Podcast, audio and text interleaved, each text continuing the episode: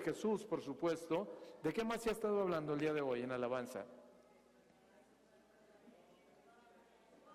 Del rey, de, de la adoración. Y para cuando hablaron de adoración estuvieron poniendo como ejemplo a quienes a los reyes magos. Y bueno, en esta mañana, con el favor de Dios, eh, eh, anhelo que podamos conocer un poco más de los reyes magos. ¿sí? Y para eso yo sé que por cuántos años se ha hablado de Reyes Magos, pues imagínense todo lo que sabemos. Tenemos cátedra en Reyes Magos, ya sabemos casi todo de Reyes Magos y bueno, eh, yo he aprendido algo más de lo que ya sabía, pero quiero junto con ustedes como congregación seguir ampliando el acervo de conocimientos. Entonces, todo lo que sepa acerca de Reyes Magos es el momento para que lo aporte, ¿sí? Entonces, bueno, ok.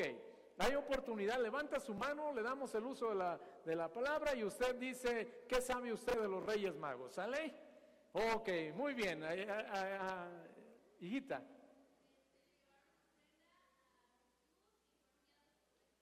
Llevaron ofrenda a Jesús y fueron guiados por una estrella. Muy bien, vi otra mano por acá.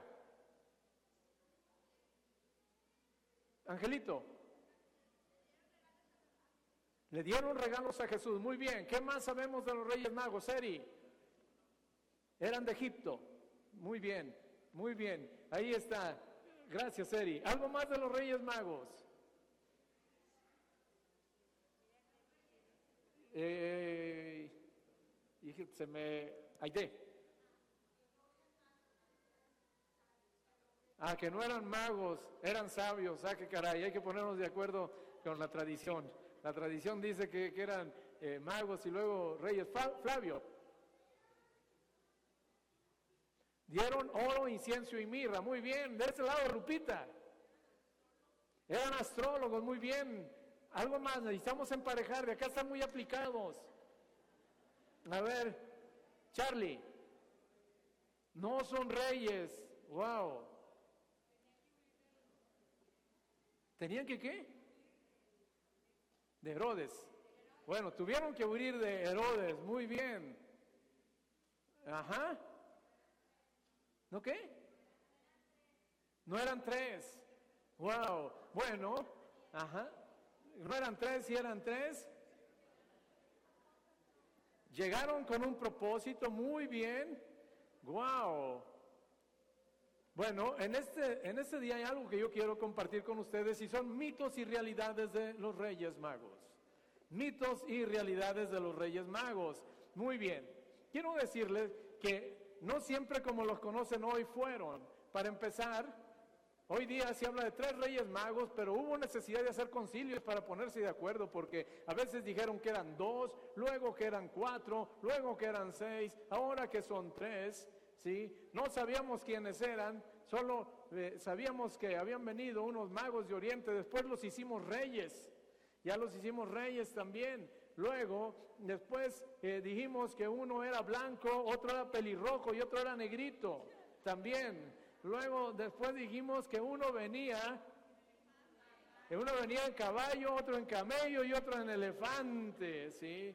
Luego dijimos que uno venía de India, bueno, Asia, Europa, ¿sí? Y África, más o menos así, pero bueno, otros más específicos, unos decían que venía de India, otro que venía de Persia y otro que venía de Arabia. Entonces, todo eso en torno a los Reyes Magos, yo digo, wow, cuánta riqueza, cuánta riqueza. Y cuando voy a la Biblia, ¿sí? Cuando voy a la Biblia, al libro de Mateo, pues me encuentro que lo único que dice la Biblia es que vinieron a ver a Jesús unos, unos magos de Oriente. Eso es lo único que dice. ¿sí? No dice cuántos eran. Eran magos, era plural. Puede ser desde dos hasta los que quiera. ¿sí? Ahora, la Biblia nunca dice que eran reyes. No eran reyes. Y cuando habla de magos, ciertamente lo comentaron ahorita ustedes, refiere a sabios de la antigüedad que eran versados en ciencias, principalmente astrología. Tenían conocimiento de los astros, de los movimientos que hacían los astros. A ellos se les llamaba eh, eh, eh, sabios. Si usted va al libro de Daniel, está hablando de, de varios tipos de personas y luego los engloba a todos como sabios, como sabios. Entonces, estamos hablando de que era gente versada, gente que tenía conocimiento, era gente, podríamos decir, estudiada, tal vez científicos, no sé, pero era gente con mucho conocimiento, eso sí lo dice la Biblia, ¿sí? Ahora, ¿qué es lo que se espera en el Día de Reyes? Porque un día se implementó aquí también el Día de Reyes, ¿sí? Entonces, bueno, ¿de qué se acuerda usted de su infancia, del Día de Reyes? Regalos, regalos, zapatos, rosca, ropa, chocolate caliente, Aurorita.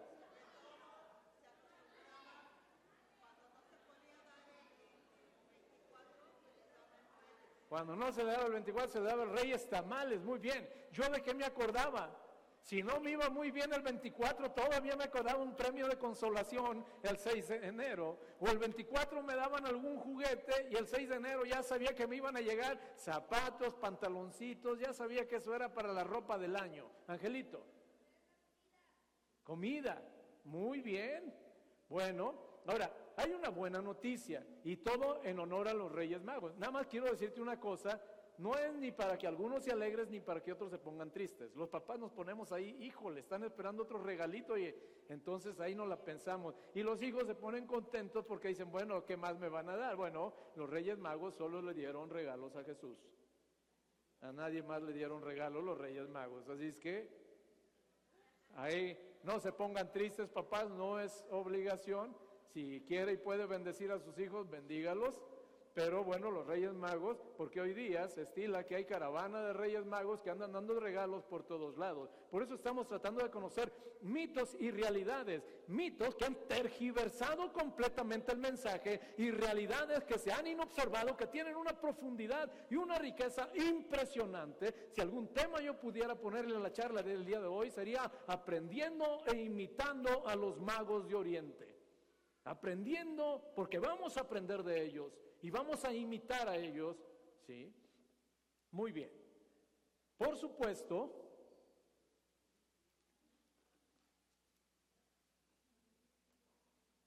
para eso vamos a ir a la Biblia, que es la referencia que nosotros tenemos respecto de los Reyes Magos, y vamos a leer en el Evangelio de Mateo, del capítulo 2, versículos 1 al 16 y luego vamos a ir desglosando. ¿Sí? Mateo capítulo 2 versículos 1 al 16. ¿sí? Y de ahí vamos a ir desglosando alguna enseñanza. ¿sí? Muy bien. Ya está por ahí proyectado. Yo voy a ir leyendo y usted puede ir siguiendo o en su Biblia electrónica o, tradicional, como usted vea. Dice la bendita palabra de Dios. Cuando Jesús nació en Belén de Judea, en días del rey Herodes, vinieron del oriente a Jerusalén unos magos, diciendo, ¿dónde está el rey de los judíos que ha nacido? Porque su estrella hemos visto en el oriente y venimos a adorarle. Oyendo esto, el rey Herodes se turbó y toda Jerusalén con él, y convocados todos los principales sacerdotes y los escribas del pueblo, les preguntó dónde había de nacer el Cristo. Ellos le dijeron, en Belén de Judea, porque así está escrito por el profeta, y tú Belén de la tierra de Judá, ¿no eres la más pequeña entre los príncipes de Judá? Porque de ti saldrá un guiador que apacentará a mi pueblo Israel. Entonces Herodes, llamando en secreto a los magos, indagó de ellos diligentemente el tiempo de la aparición de la estrella y enviándolos a Belén dijo, id allá y averiguad con diligencia acerca del niño y cuando le halléis, hacedlo saber para que yo también vaya y le adore.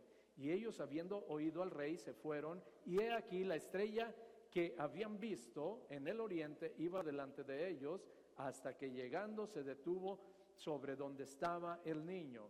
Y al ver la estrella se regocijaron con muy grande gozo, y al entrar en la casa vinieron al niño su madre María, y con su madre María y postrándose lo adoraron y abriendo sus tesoros le ofrecieron presentes, oro, incienso y mirra, pero siendo avisados por revelación de sueños que no volviese no volviesen a Herodes, regresaron a su tierra por otro camino. ¿sí? Muy bien. Este es el relato de los reyes magos y es el único punto, es el único lugar en la Biblia donde se habla de los magos de Oriente que vinieron ¿sí? a ver a Jesús. Entonces, bueno, estamos viendo aquí ¿sí? que cuando nace Jesús, ¿sí? hay unas personas que vienen a verlo, que son magos, que vienen, ¿de dónde vienen ellos? De Oriente. Muy bien, vienen de Oriente, ¿sí? Y ellos vienen con un propósito específico. Ellos dicen, ha nacido el rey de los judíos y venimos a adorarle. Y entonces, pero ellos preguntan, ¿dónde está? Qué curioso. Se vinieron desde donde, de donde de ellos venían, ¿sí? Llegan a Jerusalén, llegan a Jerusalén y dicen, pero ¿dónde está el rey de los judíos? O sea, hasta aquí supimos llegar, ya de aquí para adelante no sabemos. Entonces le preguntan a Herodes, eh, preguntaron, perdón, públicamente. No fue que solo preguntaron a Herodes, porque dice la palabra de Dios que se turbó Herodes y toda Jerusalén. Ellos por el día pasando decían, ya nació el rey de los judíos, ¿dónde está? Venimos a adorar al rey de los judíos. Todo mundo de alguna manera había escuchado hablar del rey de los judíos. Todo mundo, ¿sí? Entonces Herodes se inquieta, la palabra de Dios se turba, cambia su estado de ánimo, se pone nervioso. Él escucha, van a ser el rey de los judíos, y entonces se turba él y se pone nervioso ¿sí? Y, empieza a, ponerse preocupado. Y entonces le preguntan, ¿dónde van a ser? Y Herodes dice, ay caray, pues la verdad no sé, pero voy a preguntar. Pero el asunto es que toda Jerusalén, dice la palabra de Dios, toda Jerusalén se turbó también. Ellos también cambiaron su estado de ánimo. Ellos estaban esperando un rey que viniera a libertarlos. Y ahora que dicen que ya nació el rey, se estresan, se preocupan, cambia su estado de ánimo. Entonces, Herodes, ¿qué es lo que hace? Herodes junta a los que él creía que debían de saber que eran los principales sacerdotes, ¿sí? los principales eh, eh, eh, escribas, y les dice, oigan, ¿ustedes qué saben? ¿Dónde van a ser? ¿Dónde van a ser? ¿Quién preguntó él? Él no preguntó así. ¿Dónde van a ser quién? Herodes sabía que era el rey de los judíos, pero Herodes sabía que era el Cristo. El Cristo es el Mesías. Cristo en griego es lo mismo que Mesías en, griego, en, hebreo. ¿sí? Es el Mesías. Jesús sabía, perdón, Herodes sabía que el rey de los judíos venía a liberar a su pueblo, a rescatar a su pueblo. No era. Entonces, ¿dónde dicen que van a ser el Cristo? Y ellos inmediatamente, los que sabían, le dijeron, van a ser en Belén de Judá. En Belén de Judá, sí. Ahora, llama la atención cómo, Herodes maneja esta información. ¿sí? ¿Por qué? Le dicen en Belén de Judá, ¿sí? y entonces él no corre y le dice a los magos, oye, ¿qué creen? Van a hacer en Belén de Judá. ¿Qué hizo Herodes? Salud, María. ¿Qué hizo Herodes, una vez que le dijeron dónde iban a hacer? Sí. A ver, lean su Biblia. Llamó en secreto a los magos. Él viene, él no hace una reunión en el pueblo, él va con los que saben, pero luego una vez que le dicen Belén de Judá, entonces llama a los magos en secreto, él no disemina y va con ellos le dice, oye, ¿qué creen? Y antes de decirles dónde, antes de decirle dónde, o sea, piensa lo que está él maquinando, dice, oigan, ¿cuándo apareció la estrella? Porque si ustedes dicen, ¿sí? Porque yo tengo que tener el dato de cuándo apareció la estrella, porque si cuando apareció la estrella, ¿sí? Ya se habla del nacimiento del rey de los judíos, yo tengo que saber más o menos cuándo. ¿Por qué? Por lo que él traía. Y entonces que le dicen, ah, en tal fecha, más o menos, oh, ok, ahora sí, ¿qué creen? Van a ser en Belén. Dice la palabra de Dios, dice que los, los despidió, ¿qué dice que hizo? ¿Tú a quién envías? ¿A un desconocido? Tú normalmente envidas a gente que tú quieres que te sirva. Entonces, los envía, es muy hábil, él no dice nada, los llama en secreto y dice, ok, vayan a Belén, investiguen dónde está y cuando sepan, me dicen, para que yo también vaya y lo que adore, ¿qué era que lo que él quería hacer? Pero si él lo dice en público, todo mundo le hubiera dicho a los reyes, no se fíen, este es un enemigo de nosotros. Dice que lo va a adorar, pero lo quiere matar. No le vayan a decir. Entonces me los traigo en secreto. Los reyes no me conocen. Ellos creen que soy de los suyos. Y ahí les cuchicheo y les digo, vayan, yo también lo quiero adorar. Investiguen. Y ya una vez que encuentran, regresan y me dicen dónde para yo también ir a adorar. ¿Sí? Entonces, bueno, estamos recreando solamente un poco la escena. Y ellos se van. Ahora, a veces creemos que la estrella, y yo la estuve buscando, creemos que desde que ellos salieron, la estrella los venía guiando. La Biblia no dice eso. Ellos vieron la estrella. Ellos vieron la estrella. Y entonces, como ellos tenían conocimientos de astrología, ellos no tenían problema con seguir la estrella. Y dijeron, ¿dónde está la estrella? Ahí está. Entonces emprendieron su camino. Emprendieron su camino. Y ahorita vamos a ver que no fueron dos o tres días. Emprendieron su camino. Ya una vez que están en Jerusalén, ahí sí, de Jerusalén a Belén, ahí sí los guía la estrella. Ahí sí los guía la estrella. No fue que todo el tiempo la estrella los fue guiando. Ellos vieron la estrella. Sí. Y ellos fueron donde estaba la estrella. Y ya llegan donde está la estrella. Decimos, pues sí, ya llegamos donde está la estrella. Pero el asunto, ¿dónde van a ser? Y entonces ya la estrella los guía. Llegan a ese lugar. Entonces se para la estrella. No me imagino cómo pudo haber sido. Cómo la estrella, estando donde estaba, les indicó qué casa era. ¿Ya se preguntó usted eso? ¿Cómo fue? Tuvo que haber enfocado completamente la luz, la estrella, esa casa. Y entonces, eh, cuando ven que se para la estrella y ven aquel, aquel flachazo, aquella luz fulgurante que se posa sobre la casa, ellos dijeron, aquí es. Y entonces, sin problema, tocan, se meten y ven a María. Y cuando la ven y ven al niño envuelto en pañales, ¿qué dice la Biblia que hacen?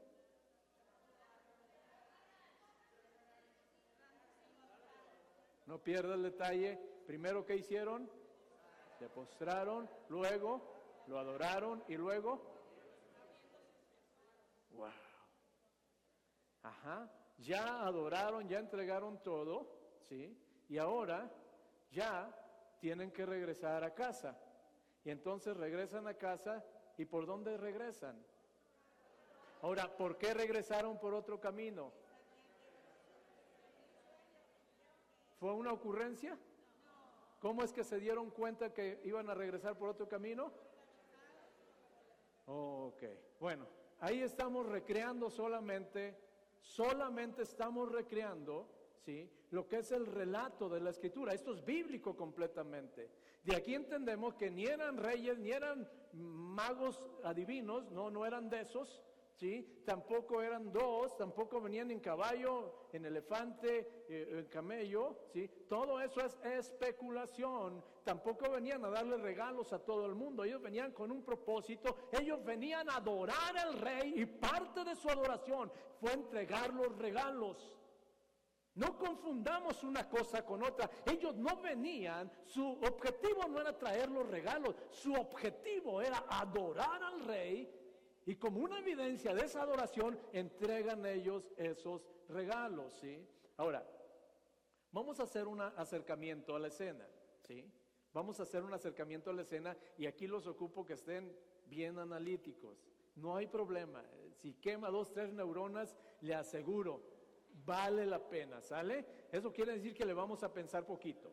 Bien, vamos a encontrar quiénes son los protagonistas en esta historia.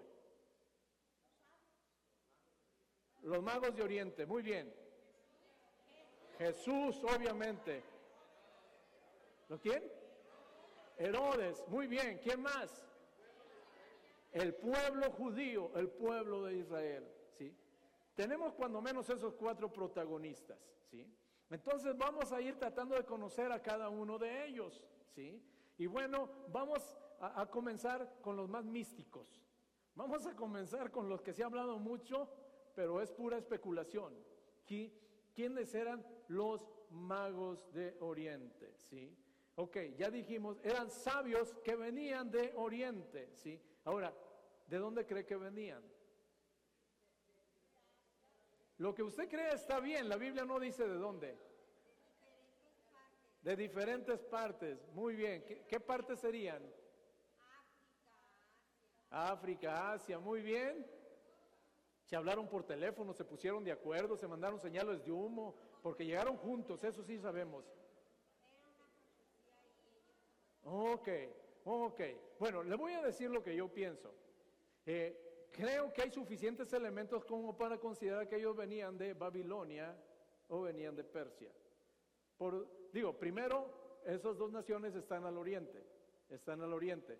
Puede ser más Babilonia, de donde ellos podrían venir, ¿sí? Ahora, ¿por qué podemos creer que ellos venían de Babilonia? Porque ellos tenían conocimiento sobre astrología. Y Babilonia fue la cuna de la astrología. ¿sí? Ese ya es un elemento. ¿sí? Ahora, otro aspecto importante para considerar, ellos sabían que iban a ser un rey de los judíos.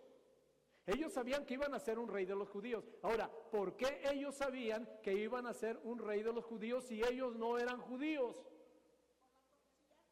Por la profecía, muy bien. ¿Los habían conquistado quién a quién? Ok. Se recuerdan que los babilonios, los caldeos, de Nabucodonosor, vinieron, ¿sí? Conquistaron a Judea, a Jerusalén. Era el reino del sur. Acuérdense que el reino del norte era Israel. A ellos ya los habían conquistado los asirios. Pero el reino del sur, conformado por las tribus de Judá y Benjamín, fue conquistado ¿sí? por los babilonios y se los llevaron exiliados. 70 años estuvieron en Babilonia. ¿Se acuerdan de Daniel? ¿Se acuerdan de Sadrach, Mesach y Abednego que les cambiaron los nombres? ¿No eran esos sus nombres? Sí. Entonces, ellos estuvieron 70 años allá. Daniel llegó a ser el gobernador de gobernadores. Nada más abajo de, del rey. ¿Sí? Ahora estuvo 70 años, estuvo con cuatro reyes. Estuvo con Nabucodonosor, estuvo con Belsasar, su hijo, ¿sí? Esos dos reyes eran babilonios, pero luego llegan los persas y conquistan a Babilonia. Y los persas estuvo con otros dos reyes que fue Darío y fue Ciro. Y con Ciro es que se inicia el regreso del exilio, ¿sí? a Jerusalén para reconstruir el templo reconstruir la ciudad santa, ¿sí? Entonces imagínense en 70 años y Daniel oraba tres veces al día y Sadrach, Mesad y Abednego cuando los iban a tirar al horno de fuego, ellos dijeron, no te vamos a adorar con nosotros, nosotros adoramos a otro Dios, al Rey de Reyes y Señor de Señor. Era una fe de una sola pieza. Y ellos estuvieron como gobernadores, los cuatro, Daniel por encima de todos, pero los tres fueron gobernadores también. ¿Sí? Entonces, ¿te imaginas todo lo que pudieron influenciar en 70 años? Entonces, por eso se puede creer que estos magos de Oriente, que tenían conocimiento del rey de los judíos, tuvieron que haber crecido en alguno de esos dos imperios. O fue el babilonio o fue el imperio persa. Finalmente las dos naciones están al oriente. ¿sí? Otro aspecto que nos hace entender que pudo, pudo haber sido el hecho, ellos, ¿por qué identificaron? ¿Por qué identificaron? Que había nacido el rey de los judíos. ¿Por qué lo identificaron? ¿Quién les había dicho a ellos que una estrella? ¿Dónde? No, no. Vamos a Números, capítulo 24, versículos 15 al 17.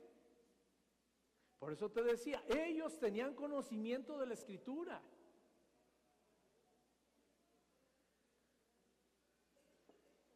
Números capítulo 24, versículos 15 al 17.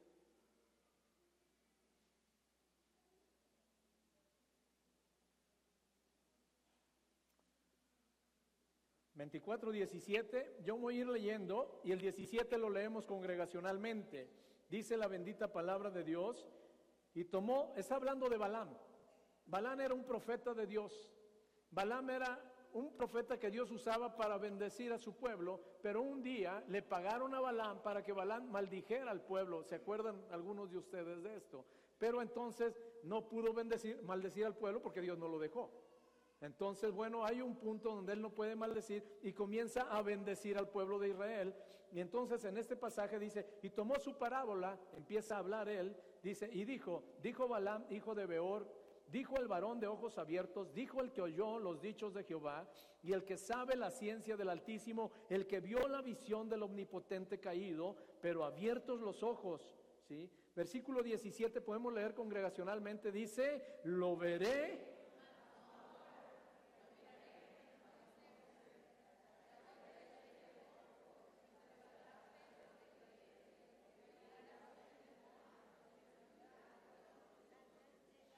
Ok, está hablando de Dios, está diciendo, eh, eh, eh, dijo, el que vio los dichos de Jehová, el que sabe la ciencia del Altísimo, el que vio la visión del Omnipotente, en todo momento está hablando de Dios, de Dios, de Dios, de Dios. Y el versículo 17 dice, lo veré, mas no ahora.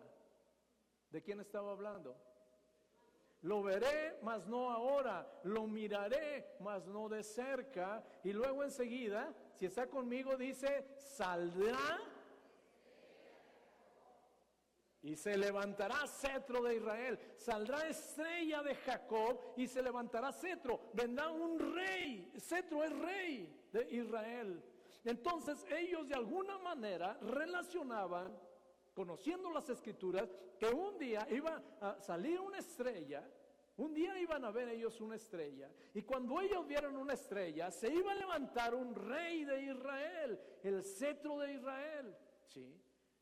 Ahora, si usted ve otras versiones, eh, eh, se va a dar cuenta, eh, es eso a lo que se está refiriendo. Está hablando de un rey que en futuro iba a venir. Pero ellos de alguna manera sí se da cuenta que en la Biblia sí viene la palabra estrella relacionada con un rey. Entonces, eh, no sé, acuérdense que la tradición de ellos era oral, era oral la tradición de los judíos.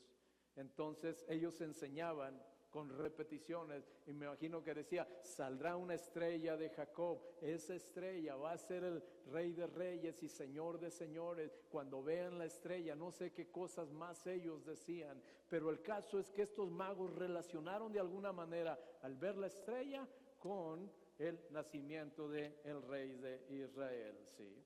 Ahora, le decía, teniendo conocimiento de astronomía, ellos vieron una estrella. ¿sí? Ahora, ¿cómo sería esa estrella? ¿Se ha preguntado? ¿Esa estrella era igual que todas las estrellas? Era increíblemente diferente a todas las estrellas. Es más, jamás habían visto una estrella como esa. No había punto de duda o de confusión. O era más grande, o era más brillante, o estaba más cercana. ¿sí? No sé qué, o era todo junto, pero ellos vieron, dijeron, esa es la estrella que iba a salir de Jacob. Cuando habla de Jacob está hablando del linaje.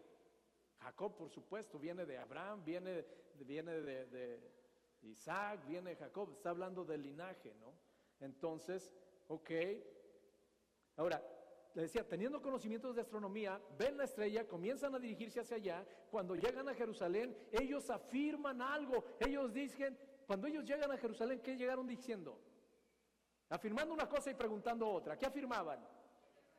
Ha nacido el rey de los judíos. Esa es afirmación categórica. ¿Y qué preguntaban? ¿Dónde está? ¿Dónde está? Son algunas cualidades que vamos a ir revisando.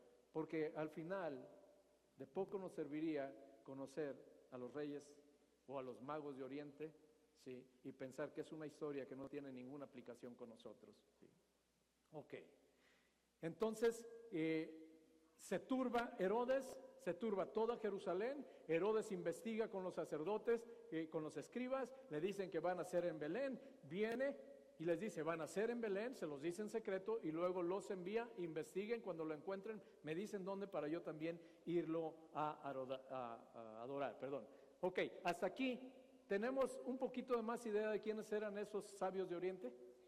Tenemos, si les hace, si les hace sentido que pueden venir de Babilonia o de Persa. Sí, bueno. Ok, ahora, el asunto es Vamos a hablar de Herodes. Hay dos Herodes de los que habla la, palabra. Aquí estamos hablando del Herodes el, Grande. Herodes el Grande, ¿sí?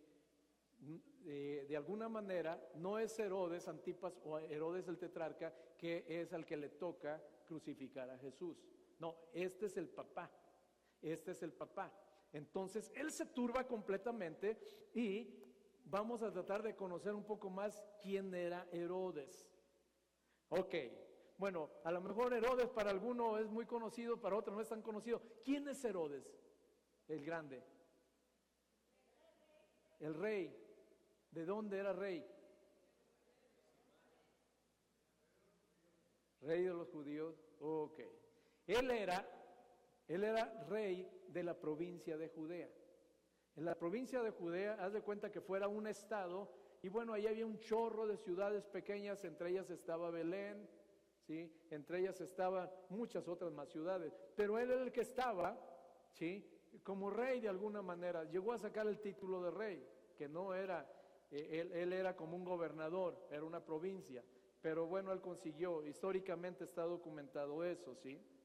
Ahora, a lo mejor hay cosas que ustedes no saben. Herodes, este Herodes fue criado como judío. Fue criado como judío él, ¿sí? Entonces, porque él, e, ellos eh, era de los idumeos, de los descendientes de Edom, descendientes de Saúl. ¿Sí? ¿Se acuerdan de Jacob y Esaú? Ah, bueno, estos idumeos, estos edomitas, eran descendientes, o sea, realmente eran parientes. Pero hay un momento donde, ¿sí? donde los israelitas o judíos ¿sí? conquistan a los de Edom y los obligan a que tomen su religión. Entonces se convierten al judaísmo muchos de ellos. Estamos hablando de Herodes porque Herodes lo identificamos mucho con Roma. Pero Herodes creció como judío. Herodes creció como judío. Su papá se convirtió al judaísmo y Herodes era hijo de una mujer de Samaria de una samaritana, es decir, de una mujer que tenía padre o madre que era israelita.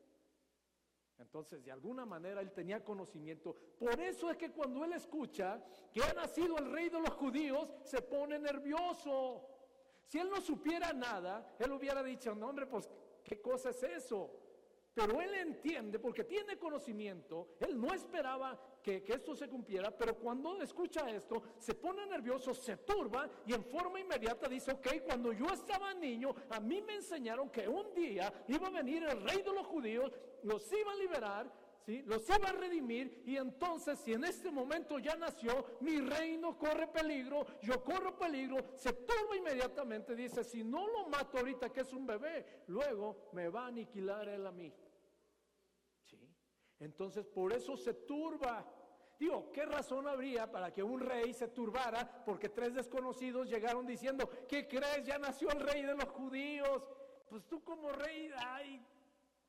Pero no, este se turba y no solo eso, tan lo cree que vaya a investigar dónde. Va a investigar dónde. Entonces, vamos entendiendo, ¿sí? A, a Herodes, ¿sí? Entonces, ya lo sabe usted, después los magos no regresan y Herodes, ¿se acuerda qué es lo que hace? Se enoja mucho porque es burlado y entonces manda a matar a todos los niños menores de dos años. Él dice, ok, como el los magos dijeron que en tal tiempo era más o menos, entonces han pasado dos años, ok, de dos años para abajo a todos. Y mandó matar a todos los niños menores de dos años queriendo matar al rey de los judíos, mató a todos, ya sabe usted, ¿sí? que el Señor ya le había revelado a José desde antes cuando se alivió le dijo, levántate y vete a Egipto, porque Herodes va a procurar matar al niño. Entonces cuando Herodes quiere matar al niño, Jesús ya no está en Egipto. ¿sí? Ok, bueno, ahí está Herodes. me encanta la diligencia de Herodes. Me encanta la diligencia de Herodes. Él en forma inmediata nació el rey de los judíos y se pone a investigar y vayan, investiguen y vengan y digan porque yo también lo quiero adorar. ¿Sí? Ok, ahí vemos un rey diligente que había amenazado su imperio. ¿Sí? Ok, ¿quién es el pueblo de Jerusalén? Porque dice, todos los de Jerusalén, todo Jerusalén se turbó. ¿Quiénes eran ellos? ¿Ok? Fariseos entre ellos, había de todo fariseos, saduceos.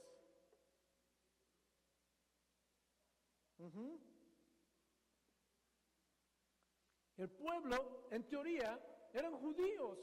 En teoría es el pueblo de Dios. Ahora, pregunta, ¿ellos tenían conocimiento de que iba a venir su rey o que no iba a venir su rey? ¿Tenían conocimiento de a qué venía? Sí tenían conocimiento. Tan tuvieron conocimiento que se turbaron. O sea, también ellos, también ellos se turbaron cuando escucharon la noticia. Ellos sí sabían, no solo sabían en teoría, estaban esperando al rey que iba a venir a redimirlos, ¿sí? Ahora, la pregunta es, ¿qué hicieron?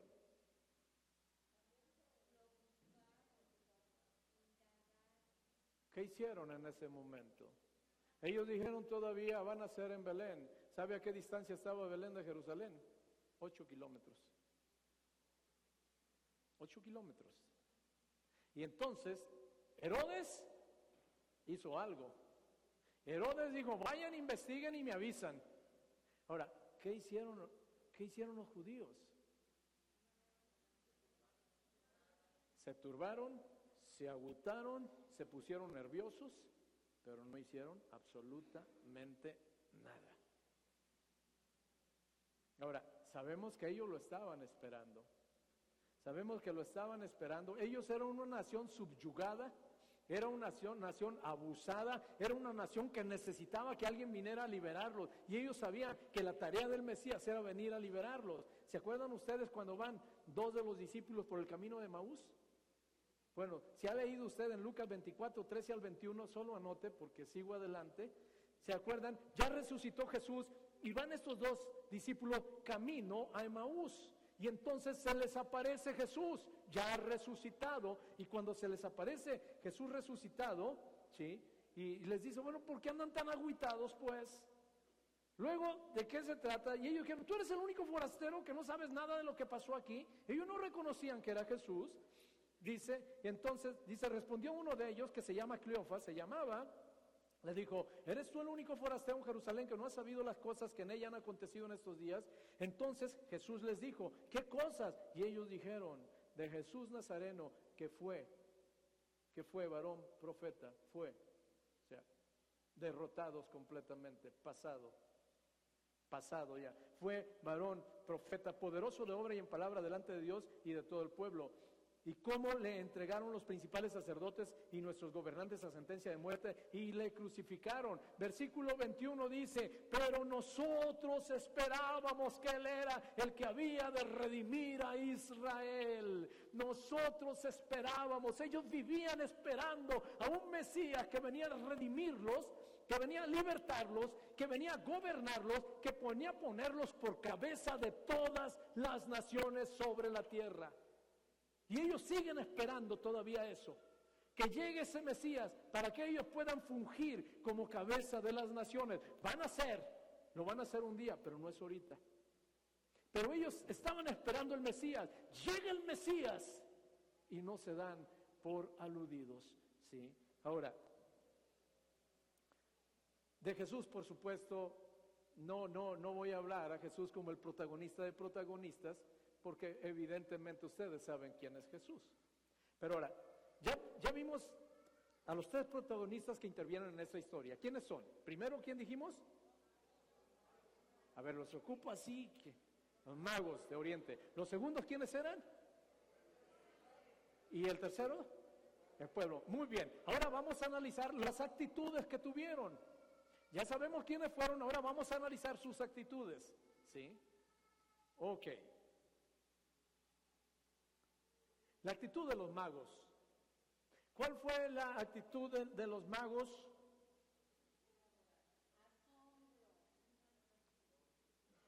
Respecto del nacimiento de Jesús cuando vieron la estrella. Punto número uno, creyeron. Ellos creyeron que Jesús era el rey que había nacido y si se dispusieron a adorarlo y estuvieron dispuestos a hacer lo necesario.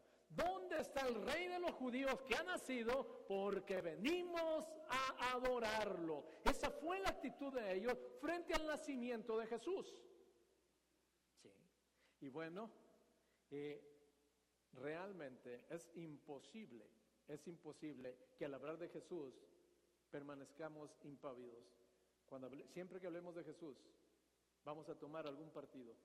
Entonces, estoy hablando de las actitudes y en esas actitudes va a estar usted representado y voy a estar yo. Necesariamente. Sí. En los magos estamos hablando de hombres de una increíble fe. Increíble fe.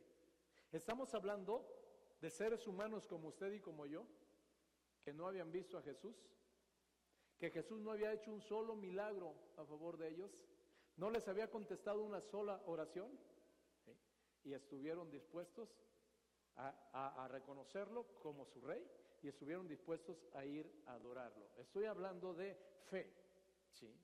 Ok. Ahora, hasta aquí es el lado romántico de los magos. Vamos a ver a detalle lo que hicieron los magos. Herodes, ¿cuál fue la actitud de Herodes? Herodes Pero Herodes creyó también, ¿no es así? Herodes también creyó. Primero creyó que había nacido el rey de los judíos, ¿sí? Y, al ver amenazado su reinado, se dispuso a matarlo. ¿Sí es así? Ok. Ok. Estoy frito y sin manteca él dijo, estoy frito y sin manteca. Sí, muy bien. Ahí está Herodes. Estamos hablando de dos personas que han creído, pero que han actuado de manera diferente. Y esto me habla que podemos haber muchas personas que creemos, pero actuamos de manera diferente. ¿Sí? Ok, vamos a ver a los judíos. ¿Sí? ¿Cuál fue la actitud del pueblo judío? La actitud del pueblo judío era un pueblo necesitado, sojuzgado, y le decía, sabían y creían que venía su libertador, pero ante la noticia que había nacido, se mantuvieron indolentes, indiferentes, con una terrible pereza espiritual, se turbaron, pero no hicieron absolutamente nada por comprobar si Cristo había nacido o no había nacido. ¿Sí? Ok, esta es una actitud peligrosa. Estamos hablando de gente religiosa. Estamos hablando de gente que intelectualmente eran los que más conocimiento tenían respecto del Mesías y respecto de su venida. ¿sí? Ellos tenían una creencia intelectual y cuando le dijeron, ha nacido el rey de los judíos, se turbaron, pero su primera actitud fue de indolencia total. Indolencia total. ¿Qué es una persona indolente? Una persona indolente es una persona que no hace absolutamente nada, aún lo que debe de hacer. Esa es indolencia que teniendo la responsabilidad de hacer cosas, teniendo compromisos contraídos, no haga las cosas, ese es un indolente. Indiferentes, les dio lo mismo. Ah, qué bueno que dicen que nació el rey de los judíos. Para nosotros lo mismo es que haya nacido o no haya nacido. Una indiferencia total y una terrible pereza espiritual. Hace cuando menos 20 años yo escuché el término pereza espiritual. Y lo escuché porque nos reunimos a orar así en una célula y una hermana pidió oración y dijo, hermano, ¿podrían orar por mí? Sí, cómo no. ¿Por qué quiere que oremos? Oren para que Dios me ayude a vencer esta pereza espiritual que tengo. Y yo nunca había escuchado pereza espiritual y yo me quedé pereza espiritual. Sí, hermano, todo lo que tiene que ver con Dios me da flojera. Si se trata de mi chamba, si se trata de esto, si se trata de... Estoy listo y puesto, pero todo lo que tenga que ver con Dios, tengo una flojera espiritual. Y ahí yo entendí lo que es flojera espiritual. Entonces dije, estos fueron indolentes, conocían a Dios, creían a Dios, fueron indolentes, indiferentes, pero mostraron una terrible pereza espiritual. Belén estaba a ocho kilómetros, a ocho kilómetros no fueron ninguno, ninguno, ni por morbo siquiera, dijeron, vamos a ir a Belén a ver si es cierto que nació. Esa fue la actitud, la actitud. Los tres creían de alguna manera en el rey de los judíos con una actitud completamente diferente. Y, amados, Creo yo que sí, con la pereza espiritual, sí creo que hay cuestiones espirituales que no nos damos cuenta a veces. Creo que hay cuestiones espirituales. creo que de alguna manera es un lado donde nos pegan durísimo, durísimo, durísimo a los creyentes. Mire, ojalá me lo entiendan como se lo quiero transmitir. ¿Cuándo fue la última vez que usted dijo, híjole, voy a comprar un boleto para ir al cine, pero voy a llegar a media película para no? Cuando usted compra un boleto para ir al cine, ¿a qué horas llega usted al cine? Porque si no, no le agarra a uno el sabor. Maldito, cuando convocan a una audiencia y te señalan día y hora, ¿A qué horas llega uno a la audiencia? Mejor antes, más vale una hora antes que un minuto después. Por un minuto después podemos perder la audiencia y al perder la audiencia podemos perder el juicio. Ahora, ¿por qué somos tan diligentes con eso? En el buen sentido. Yo no estoy ajeno, yo por delante. Pero es espiritual. Es que Dios me convoque y yo no respondo como normalmente respondo a otras convocaciones. Eso es pereza espiritual. Entonces ellos mostraron una increíble pereza espiritual. Ahora le decía, con una de estas tres personas nos identificamos nosotros. O somos personas que habiendo creído a Dios, estamos dispuestos, le hemos entregado nuestra vida, hemos decidido vivir por Él y estamos dispuestos a entregarle todo lo que somos y lo que tenemos, vivir por Él y para Él y estar dispuestos a pagar el precio que sea, salir de nuestra comodidad, hacer lo que tengamos que hacer, con tal de nosotros adorarlo y hacer de nuestra vida una eterna y completa ofrenda a Dios. O somos ese tipo de personas, o somos un tipo de personas que por gracia de Dios no identifico a ninguno de ustedes, o son ese tipo de personas de las que voy a hablar ahorita, que ven de alguna manera amenazado su reinado. Cuando hablamos del Herodes actual, el Herodes de este mundo no es un personaje, pero sí hay un Herodes que cuando se habla de Jesús ve amenazado su reino. Y ese orden mundial tiene que ver con todo lo que es humanismo, tiene que ver con todo lo que es relativismo, tiene que ver con todo lo que es ideología de género. Si llega Jesús, todo mi mundo se cae. Porque si llega Jesús no hay relativismo. Y ellos a toda costa quieren matar a Jesús. Lo quieren matar porque se sienten amenazados, porque si Dios existe, no hay lugar para ninguna de estas perversiones. Si Dios existe, no hay lugar para el relativismo. El relativismo proclama que cada quien puede determinar lo que cree, es cosa de cada quien. Yo decido si sí o si no. Donde no hay Dios, todo se vale, porque cada quien se convierte en su propio Dios.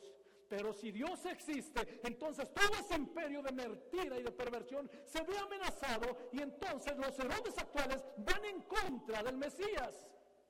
Y al precio que sea, le quieren tapar la boca, al precio que sea, lo quieren sacrificar y han sacado frases de que Dios está muerto.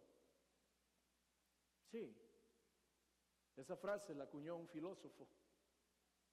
Dios está muerto, Dios ha muerto. Entonces esos son los héroes actuales, los que cuando escuchan hablar de Jesús ven amenazado su reino y su imperio. Les decía porque si Dios existe no hay lugar al relativismo, las reglas las pone Dios. Lo que quien dice lo que es bueno y lo que es malo no es el hombre, es Dios. Miqueas dice, oh hombre, él te ha declarado lo que es bueno. ¿Y qué pide Dios de ti? Él te ha declarado lo que es bueno. El relativismo dice, yo decido lo que es bueno y lo que es malo. Cuando llega Jesús dice, no es así. Yo no solo decido, yo ya decidí y yo ya dije lo que es bueno y lo que es malo. Cuando llega el humanismo se pone a temblar, porque el humanismo tiene sentado en el trono al hombre. Todo lo que en este mundo sucede, sucede, ¿sí? Por y en beneficio del hombre. El hombre es causa y medida de todas las cosas. Cuando llega Jesús, se amenaza ese imperio porque Jesús, entendemos nosotros que nuestra vida es cristocéntrica. Quien está en el centro de todas las cosas se llama Jesucristo. Y entonces se ve amenazada esa autoridad. Las ideologías que el día de hoy están causando cosas aberrantes, aberrantes, no tienen posibilidad alguna de sostenerse. No tienen posibilidad alguna de sostenerse. Absolutamente todo lo que están proponiendo es contrario a la bendita palabra de Dios. Si Dios existe, se cae todo y entonces no nos conviene para sostener este mundo de mentiras, hacemos lo que hace Herodes y tratamos de eliminar a Dios de nuestras vidas, eliminar a Dios de este mundo. Estaba viendo de, usted sabe quién es eh, este George Soros. El quien ha estado atrás de todo esto donó a esa fundación que promueve todo lo que es la ideología de género 15 mil millones de dólares. No, digo, pues nomás para saber lo que son 15 mil millones de dólares. Los dona a esa fundación para seguir promoviendo abiertamente todo eso. Entonces entendamos que al día de hoy si hay Herodes, si hay Herodes que están preocupadísimos si Jesús existe. Por eso es que al día de hoy usted está viendo lo que no había visto antes. Hoy están tratando de ponerle ¿sí? la, mano en la boca a todo aquel que habla de Dios. ¿Sí? Ahí está. ¿sí? Ahora, Está la, otra figura, es la gente religiosa, y estamos hablando de los judíos. Y, en los judíos estoy hablando de gente religiosa, no estoy diciendo que ellos son religiosos. Hay judíos mesiánicos y hay judíos ortodoxos. Los ortodoxos siguen viviendo en una religión, los mesiánicos se han convertido a Cristo, pero no hay problema. Entre los cristianos también habemos gente religiosa y habemos gente espiritual. ¿sí? Entonces, ok, recibimos la noticia, llega Jesús a nuestra vida, ¿sí? y entonces el asunto es, ¿qué, qué, viene después? Cuando llega Jesús a tu vida, ¿te prendes, te apasionas y tu vida da un giro de 180 grados? ¿Sí? O llega Jesús a la vida y pues qué bueno, ya recibí a Cristo y yo sigo viviendo como vivía. Ahí estamos viendo en alguno de estos tres. O eres ese varón, esa mujer apasionada que lo das todo por Cristo. O es algunos otros quienes se sienten amenazados por Cristo. O hay otros tibios que de alguna manera sí le creen al Señor, sí caminan con el Señor, pero no terminan de dar el estirón. ¿Sí? Ahora, si yo te preguntara, si yo te preguntara con quién tú te identificas, es una pregunta que no busca una respuesta, pero sí un punto de reflexión. ¿Con quién te identificas de estos tres personajes? ¿Sí? Todo aquel que tiene un encuentro con Jesús, ¿sí? no hay más que de tres sopas. Asume una actitud de humildad, de rendición y de adoración, o asume una, una actitud de ataque y resistencia a la persona y a su doctrina, o de indolencia e indiferencia que se refleja en un desinterés, apatía o pereza espiritual. No vemos más que de esos tres en este lugar. Ahora, yo te dije que la, palabra el día de hoy, yo la titulé Aprendiendo e imitando, aprendiendo e imitando a los reyes magos, a los magos de Oriente. Sí, gracias, Mariquita. Sí, a los magos de Oriente, sí.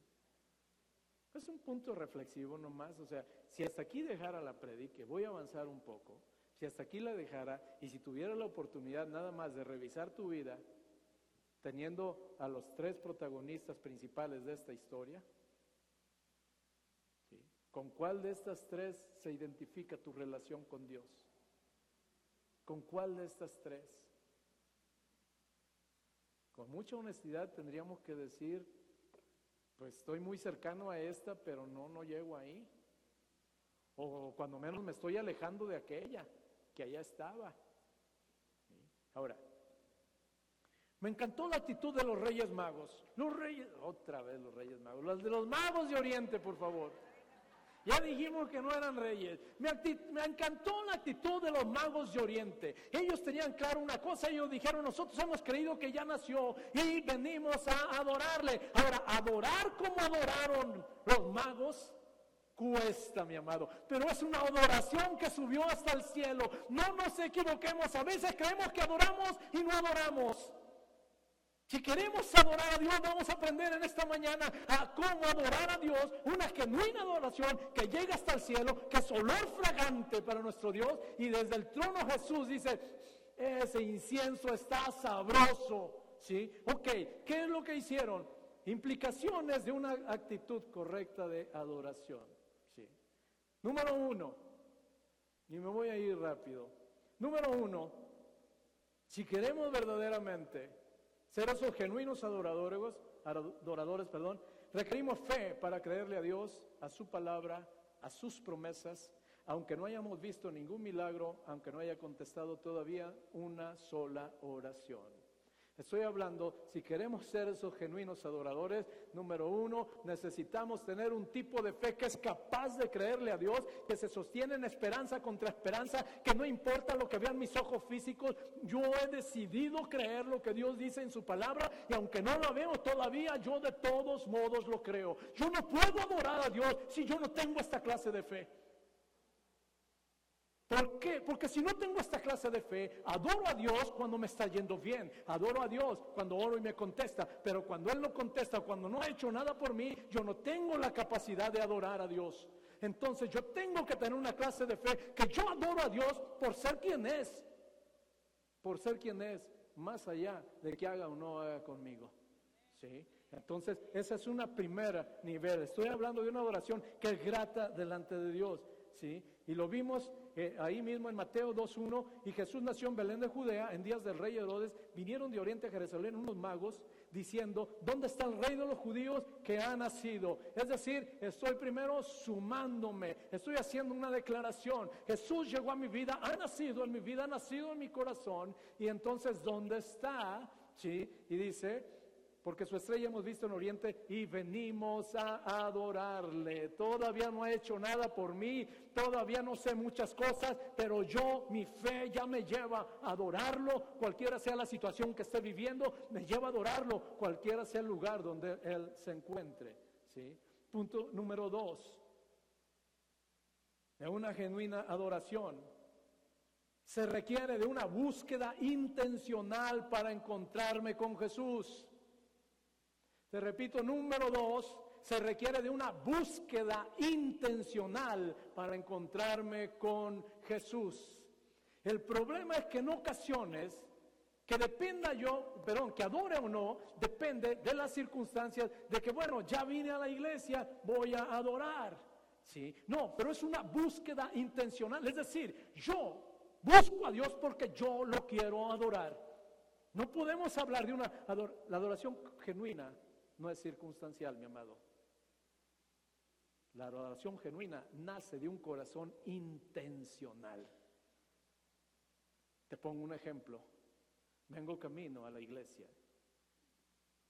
Y hay ocasiones que de repente hay algunas alabanzas que yo sé que ministran tu espíritu. Y tú escuchas esas alabanzas y cuando empiezas a escuchar esas alabanzas, tu corazón se vuelca y comienzas a adorar a Dios. Vine a adorarte, vine a postrarme. La pregunta es qué hubiera pasado si no tocan esa alabanza. Yo venía a la iglesia, pero yo no tenía, no traía una búsqueda intencional de adorar a Dios. Es decir, Dios, yo vengo a adorarte, adorarte intencionalmente. Las circunstancias me dan lo mismo. Quien ministre me da lo mismo quien predique me da lo mismo, la palabra que se predique me da lo mismo, las alabanzas que se canten me da lo mismo, porque yo intencionalmente he decidido venir a adorarte, a derramar mi corazón. Yo vengo con una actitud adecuada, con la actitud de un adorador.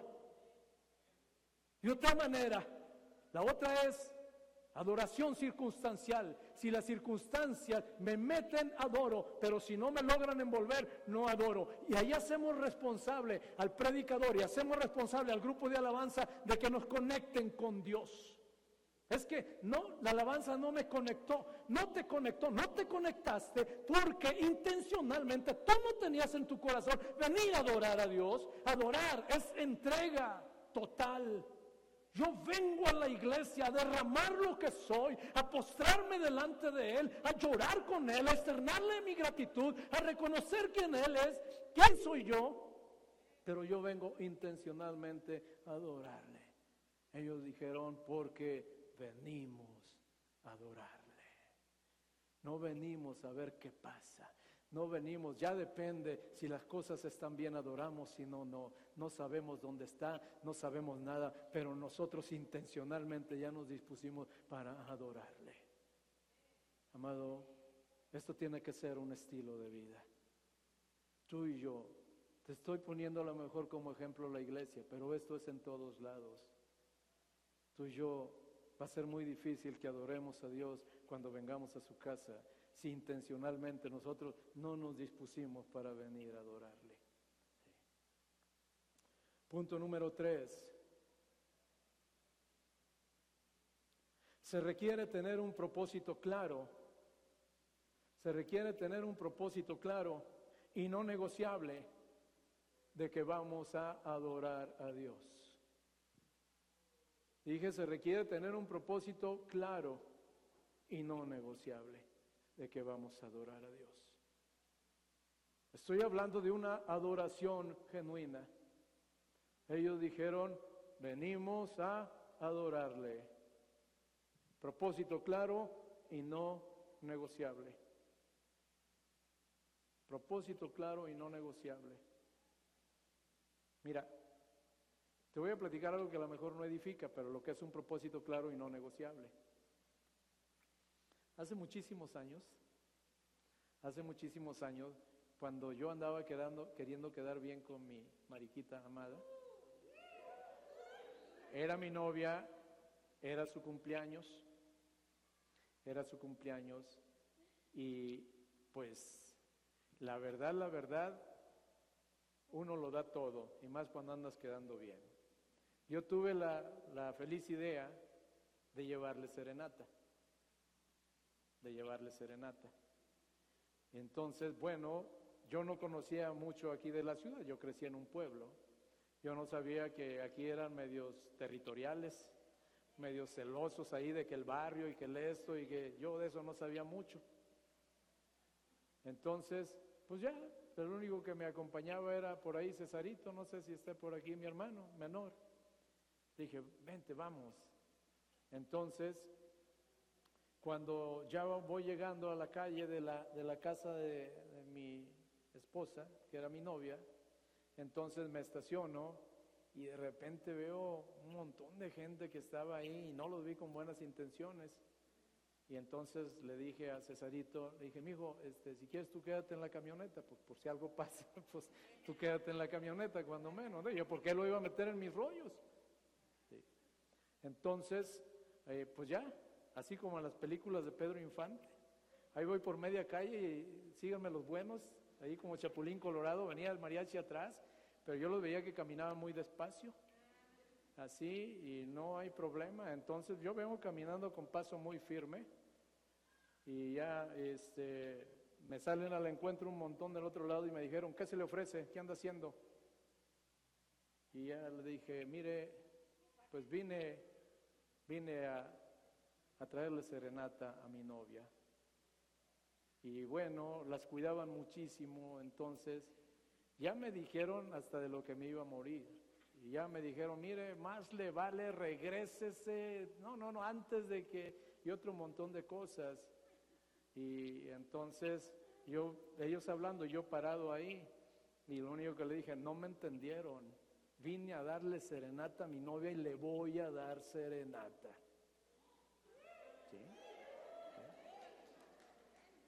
Ahora te digo una cosa, Dios se, apiada de los tarugos, de los tarugos bien intencionados. Cuando yo le dije eso así, se lo dije confiado, no, no crees que temblando, le dije, no me entendieron, vine a dar serenata y le voy a dar serenata. Y entonces se ponen en filita así y en eso aparece un ángel que Dios mandó del cielo, que era un hermano de mi esposa, y ya que conocía a todos ellos y les dijo, ¿qué pasó? ¿Qué pasó? No, pues es que este, no, no, hombre, este yo lo conozco, vénganse, vénganse, y se los llevó. Y entonces yo di serenata, propósito claro, no negociable, no negociable. Vine a adorar a Dios, propósito claro, no negociable.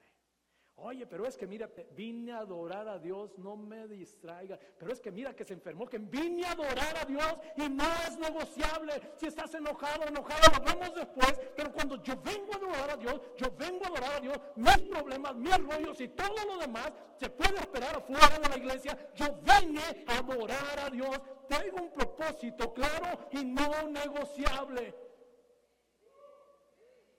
Eso, solo así puedo yo dar una genuina adoración a Dios. Hay ocasiones que estoy adorando y empiezan a llegar pensamientos. Y hay un punto donde sus argumentos me derribaron y me sacaron del lugar santísimo. Sigo en la iglesia, pero ya no estoy adorando. Punto número tres, entonces te dije, punto número cuatro. Si queremos dar una genuina adoración a Dios, se requiere estar dispuesto a dejar de lado la comodidad, a dejar lo cotidiano, lo convencional, lo que nos interesa, lo que nos acomoda, dispuestos a pagar el precio, hacer lo que sea necesario por encontrarlo. ¿Sí? Te repito, si queremos tener una genuina adoración a Dios, se requiere dejar de lado todo. Te voy a dar un dato nada más para que no te sorprendas, pero entiendas lo que hicieron los magos. Si ellos venían de Babilonia y llegaron a Jerusalén, tú en Esdras te puedes dar cuenta que ese trayecto lo hizo el pueblo de Israel que venía de regreso de Babilonia a Jerusalén. Cuatro meses duró el trayecto. Mínimo, mínimo, cuatro meses duraron en el trayecto. ¿Tienes idea las noches de frío? ¿Tienes idea? No había nada de lo que conoces hoy los peligros en el camino, no dice que traían séquito, probablemente venían ellos tres solos, a enfrentarse por cuatro meses a todo lo que viniera. Hicieron algo más, ellos se guiaban siguiendo qué, o viendo qué se guiaban. ¿Cuántas estrellas ves en el día? Regularmente las estrellas se ven en la noche, ¿verdad? ¿Te das cuenta lo que fue el caminar de estos señores? Pero ellos dijeron, venimos a adorar, ni la noche más oscura, ni la noche más fría, ni el desierto más caluroso. Nada, nada, nada va a impedir que yo venga a adorar a Dios, porque cuando yo vengo a adorar a Dios, yo vengo a entregarle a Dios mi adoración. Yo no vengo a ver que Él me da a mí, Él toda la vida me ha dado, yo vengo a entregarle mi adoración. Cuatro meses caminando de noche. Ahora, ¿estuvieron dispuestos a pagar el precio o no estuvieron dispuestos a pagar el precio? Pregunta, ¿nosotros estamos dispuestos a pagar el precio? A veces sí y a veces no. A veces sí y a veces no. Amados, por eso dije aprendiendo e imitando. A lo mejor no lo habíamos tenido tan claro. Hoy fue una mañana fría. La cama les hacía ojitos a muchos de ustedes. Ustedes se habían dispuesto a adorar a Dios y dijeron, así esté a cero grados, yo me paro porque yo he dispuesto ir a adorar a Dios. Quien no tenía clara esa disposición, luchó y algunos vencieron y otros fueron vencidos. Te lo digo de otra manera, hay personas que el día de hoy no están enfermos, no están de vacaciones, están aquí en Guadalajara y no están aquí. Porque no había un propósito claro y no negociable y porque no se estaba dispuesto a pagar el precio. Me encantó, me llama mi esposa a través de Abelito, dice, está como un congelador la iglesia trae otro suéter, por favor. Y yo dije, gloria a Dios. Y gracias a Dios por sus vidas, hermanos. Gracias a Dios. Es tener un entendimiento poquito mayor de lo que es la adoración a Dios. Yo no le adoro a Dios por lo que Él me ha dado. Yo lo adoro a Él por ser quien es. Así haya hecho, no ha hecho nada. Lo adoro a Él. Mi fe. Es capaz de creer en Él y en sus promesas. Si las veo ahorita, si las veo mañana, no me importa. Yo sé que las promesas están diseñadas para terminar en el cielo y no en la tierra. Punto número cinco. Si queremos dar una genuina adoración a Dios, nosotros tenemos que regocijarnos en la presencia de Dios. Sería terrible estar en la presencia de Dios queriéndolo adorar con una cara dura, con una cara de amargura, con una cara de resentimiento. Es terrible, eso no es adoración. Si yo quiero que mi adoración llegue al cielo, yo me tengo que regocijar en la presencia de mi Dios. Cómo llegué no importa. Hoy estoy en la presencia de mi Dios. Cambia el clima espiritual y hoy yo decido que las cosas son diferentes. Usted lo leyó ahí mismo en Mateo 2, 9 y 10. Eh, hablando de cuando ellos llegan a Belén, dice, ellos habiendo oído al rey, se fueron y he aquí la estrella que habían visto en el oriente iba delante de ellos hasta que llegando se detuvo sobre donde estaba el niño. Versículo 10. Versículo 10, si está conmigo, puede leer congregacionalmente, dice, y al ver la estrella, lo que está diciendo, al ver el lugar donde la estrella les había señalado, ellos se regocijaron, iban a entrar a ver al Rey de Reyes, Señor de Señores. No había otra opción. Quitaron sus malas caras, se les olvidó el cansancio. No sé si habían comido, cenado o no, pero ellos se regocijaron. Cuando yo vengo a adorar a Dios, yo tengo que tener una actitud de regocijo. Regocijo viene de gozo. El gozo es diferente a la alegría. Muchas veces el gozo trae alegría. La alegría es una emoción externa que depende de las circunstancias. Yo puedo estar ahí, el gozo no, porque el gozo viene de adentro hacia afuera. El gozo no tiene nada que ver con las circunstancias. Este es el día que hizo el Señor. Me alegraré y me gozaré porque yo sé que Dios seguirá haciendo maravillas en mi vida. Eso es gozo, mi amado. Una genuina adoración requiere que tú y yo cambiemos completamente la actitud y lleguemos con una actitud de gozo y alegría a la presencia de nuestro Dios. Y ahí es que surge una adoración genuina que llega al cielo. Siguiente punto. Una genuina adoración, adoración requiere de humildad, rendición para postrarnos y humillarnos delante de Dios. Reconocer su señorío sobre nuestra vida, reconocer quién Él y quiénes somos nosotros. Dije, se requiere humildad para postrarse. ¿Se acuerdan qué fue lo primero que hicieron los Reyes Magos? Vamos a adorar. Y al postrarse, se humillan y ellos reconocen quién es quién. Entonces, una genuina adoración siempre conlleva una profunda humillación, una profunda humildad. Una genuina adoración no llega retando a Dios, no llega enojada con Dios, no llega reclamándole a Dios. Una genuina adoración llega humildemente postrándose delante del único que puede transformar nuestra vida, que puede transformar nuestras circunstancias. Punto número siete, estamos terminando. Sí.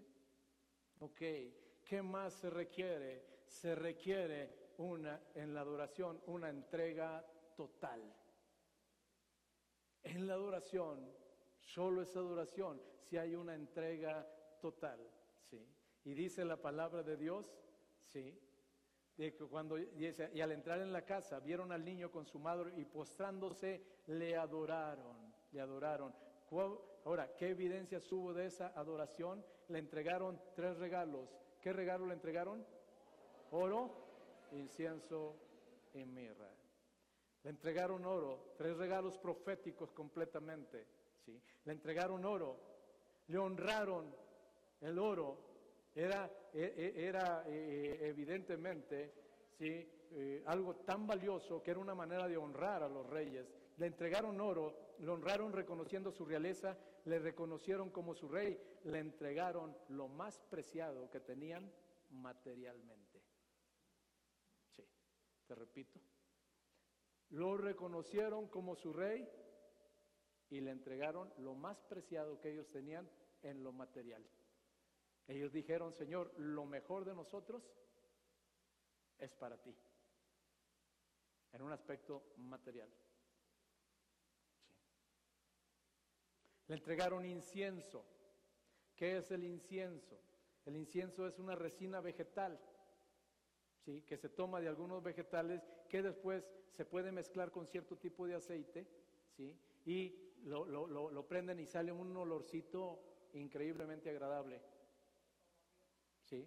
Le entregaron incienso, lo habían reconocido como rey, le entregaron incienso reconociendo que era el sumo sacerdote, el sumo sacerdote, le quemaron incienso, ¿sí? Eh, ahora, el incienso, ¿qué simbolizaba? ¿Sí? Era lo, más, lo que más valioso tenían ellos espiritualmente. El incienso es lo más valioso que espiritualmente tú tienes. Le entregaron con el incienso proféticamente, ¿sí? Su alabanza, su oración. Señor, mi alabanza es para ti y mis oraciones son dirigidas a ti. El incienso, finalmente le entregan mirra. En la mirra es una fragancia que se usaba para embalsamar el cuerpo de las personas que habían muerto. ¿sí? Proféticamente, cuando le entregan la mirra, están hablando ¿sí? de la muerte y resurrección de Cristo. Cuando le entregan la mirra, lo están proclamando como su redentor, como el Cordero de Dios que humanamente iba a morir para pagar el precio de todos los eh, pecados de la humanidad. ¿sí? Le entregaron, sí. Ok. La evidencia de una genuina adoración se ve reflejada en esas tres cosas. Todo lo demás, pero esas tres cosas, oro. Oro va muy ligado, va muy ligado con una actitud de un corazón agradecido. Un corazón que dice, Dios, lo mejor que tengo de lo que me has dado es para ti. ¿Sí? Incienso tiene que ver con una actitud que reconoce que Jesús es el sumo sacerdote, ¿sí? que reconoce que su alabanza, sus oraciones, solo a Él se las va a tributar todos los días de su vida. Y mirra, ¿sí? que entrega esa gloriosa fragancia que tiene que ver ¿sí? Con el reconocer a Jesús como nuestro Redentor, nuestro Señor y nuestro Salvador. Si tú revisas los evangelios y te das cuenta con qué embalsamaron a Jesús, te vas a dar cuenta que fue con mirra y una combinación de aceites. Ahí estaba proféticamente hablando, sí. Ok, concluyo con el último punto.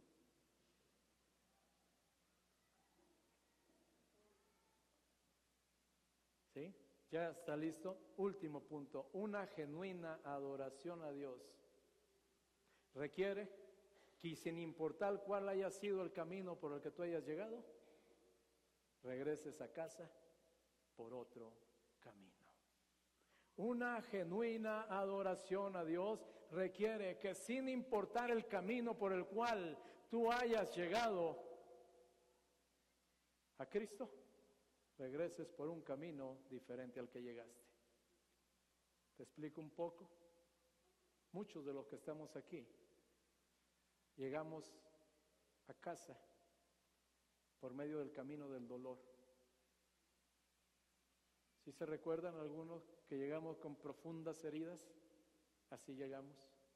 Llegamos algunos enfermos, llegamos otros frustrados, llegamos otros resentidos, llegamos enojados, enojados. Y yo no sé cuál fue la condición como tú llegaste un día a adorar al Señor. Yo no sé cuál fue tu condición, pero estoy casi seguro que tú llegaste con el Señor por una necesidad que tú tenías.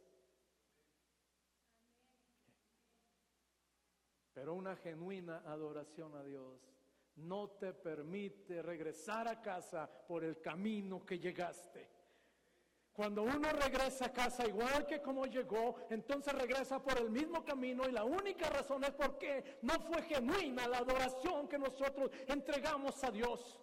Cuando nosotros comenzamos a adorar a Dios, empieza a caerse toda una estructura que nos tenía aprisionado a nosotros. Empieza a desbordarse los corazones. Los enfermos empiezan a sanar. Llegan enfermos y regresan sanos. Los que llegaron con profundo dolor, así llegaron, pero regresan con un alma sanada y purificada. Los que llegaron con un espíritu no perdonador, regresan por el camino del perdón, de la gracia, de la libertad, de la bendición. Una genuina adoración te garantiza que vas a regresar a casa por un camino diferente al que tú llegaste. Cada día llegamos a la presencia de Dios por un camino y muchas veces no es el mejor. Pero Dios te garantiza que si tú tienes una genuina adoración a Dios en los tiempos de intimidad que tú pasas con Él, tú sales de su casa, regreso a tu casa por un camino diferente al que tú llegaste. No habría ninguna razón para que una persona que viene a la iglesia que está enemistada con otra persona y que no lo quiere perdonar, no hay una razón para que después de haber adorado genuinamente a Dios, regrese con ese espíritu resentido y no perdonador. No hay ninguna razón para que alguien que llegue a la presencia de Dios amargado a adorar, después de adorar, regrese con esa misma amargura en su corazón. Eso lo único que nos habla es que la adoración que dimos a Dios no fue genuina. No fue genuina. Cuando tú y yo estamos en presencia de Dios adorando, todo lo demás se resquebraja. Y tú y yo regresamos por un camino diferente al que llegamos. A lo mejor entró un osco, un enojado, un resentido, un enfermo. Lo importante es cómo sales de la casa del Señor después de haberlo adorado. Después de entender que se trata de Él y no de ti. Tú sales por otro camino y entonces tu rostro es otro, tu cara es otra. Y saliendo tomas el teléfono y eres capaz de hablarle a alguien que por años no le habías hablado. Eres capaz de perdonar a alguien que por años no habías perdonado. Eres capaz de hacer algo que por años no habías hecho, por años no habías hecho por alguien. Pero cuando tú tienes ese tiempo de genuina adoración con Dios, no hay opción, mi amado. El regreso a casa está garantizado por un camino diferente. Diferente y los magos nunca fueron los mismos. Nunca fueron los mismos. Pero los magos entregaron adoración total. Tenían claro, si puede pasar el grupo de alabanza, tenían claro a qué ellos venían. Tenían claro y en esa genuina...